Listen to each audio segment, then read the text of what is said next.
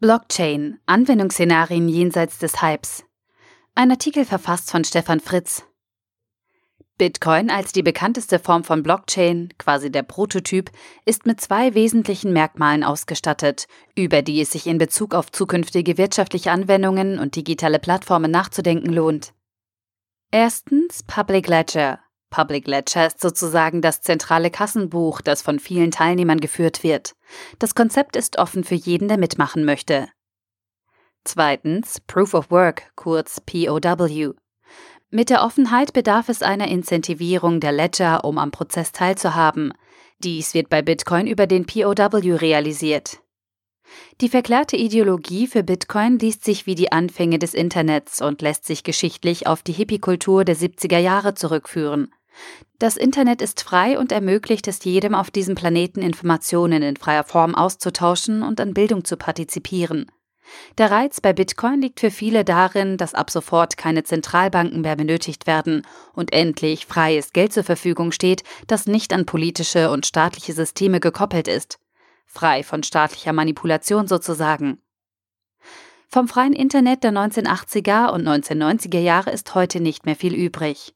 Über unsere Carrier und Provider zahlen wir Geld, um Internet konsumieren zu können. Der freie Datenaustausch findet über Facebook, WhatsApp, Google Mail oder eBay statt. Konzerne haben es also irgendwie geschafft, die Idee des freien Internets zu kapern. Man kann sich also durchaus die Frage stellen, ob wir den Aufstieg dieser Unternehmen hätten verhindern können, wenn wir diesen verklärten Slogan Das Internet ist frei nicht ins Hirn geblasen bekommen und wir uns allen von vornherein klargemacht hätten, dass nichts im Leben wirklich frei sein kann. Jetzt kommen die Bitcoin- und Blockchain-Jünger daher und versprechen uns schon wieder Freiheit vor zentralen Strukturen und staatlichen Einflüssen. Und dann gibt es da noch die Propheten, die meinen, dass Blockchain das Ende der Plattformökonomie einleiten könnte. In der Theorie lautet die aktive Antwort auf die Frage nach einer wirklich freien offenen Plattform, etwa als faire Plattformalternative zu Uber, so. Nutzenanbieter, zum Beispiel Taxifahrer, und Nutzer, zum Beispiel Taxinutzer, einigen sich auf Blocktaxi als Austauschformat in Form einer schicken Blockchain-Applikation.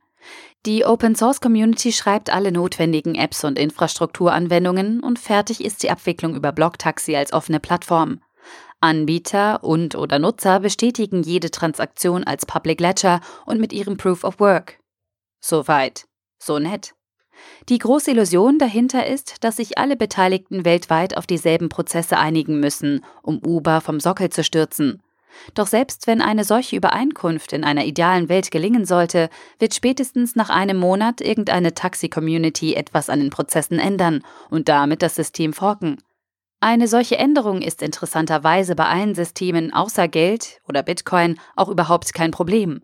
Aber wer bei Bitcoin forkt, verzichtet auf seine Bitcoins. Das ist schlecht für das Individuum und passiert daher relativ selten. In der realen Welt mit Wirtschaftsprozessen wird es keinen ausreichenden Anreiz geben, dass sich alle an dieselben Regeln halten. Viele werden eigene Prozesse aufsetzen und damit wird eine Public Blockchain la Bitcoin, zumindest für Taxi-Plattformen, nicht realisierbar. Daher gibt es neben den Public Blockchains schon längst weitere Ideen. Federated Blockchain oder Consortium Blockchain. Hier einigt sich eine Gruppe von Ledgern auf ein Blockchain-Protokoll. Der Zugang ist eingeschränkt. Es kann nicht jeder Ledger werden, denn für eine Teilnahme müssen bestimmte Bedingungen erfüllt sein. Private Blockchain. Ein von vornherein privater Teilnehmerkreis einigt sich in abgeschotteter Form auf ein Blockchain-Protokoll. In beiden Fällen ist der Zugang beschränkt. Man kann hier auf aufwendige Proof-of-Work-Konzepte verzichten, die jede Blockchain-Transaktion letztlich teuer machen. Mit dem Konzept der Federated Blockchain können Gruppen Regeln vereinbaren und diese gegenseitig bestätigen. Man vertraut in diesem Konstrukt nicht mehr einer Partei, die Buch führt, sondern einer Gruppe, die die Regeln für ihr Handeln als vertrauensbildende Maßnahme offenlegt. Dies ist auf der einen Seite Blockchain-Technologie, auf der anderen Seite kann man den Einwand bringen, dass ein solches Verfahren auch anders etabliert werden kann.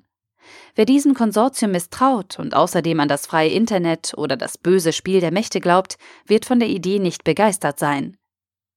Dennoch ist dies die aktuell wahrscheinlichste Form, wie Blockchain-Technologie in Zukunft für digitale Plattformen eingesetzt wird.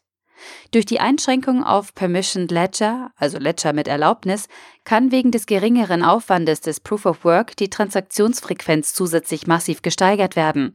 Diese beträgt bei Bitcoin aktuell sieben Transaktionen pro Sekunde. Doch das reicht schon für eine weltweit einheitliche Taxi-Blockchain bei weitem nicht aus.